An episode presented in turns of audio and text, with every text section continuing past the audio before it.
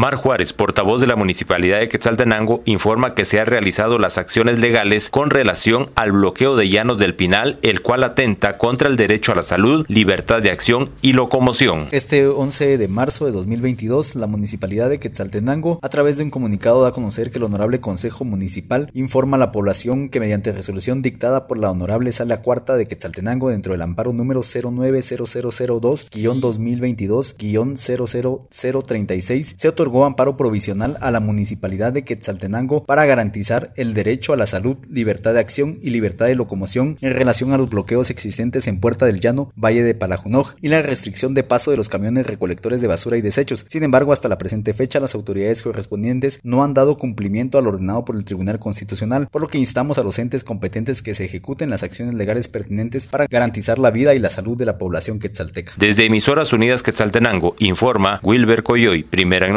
primera en deportes.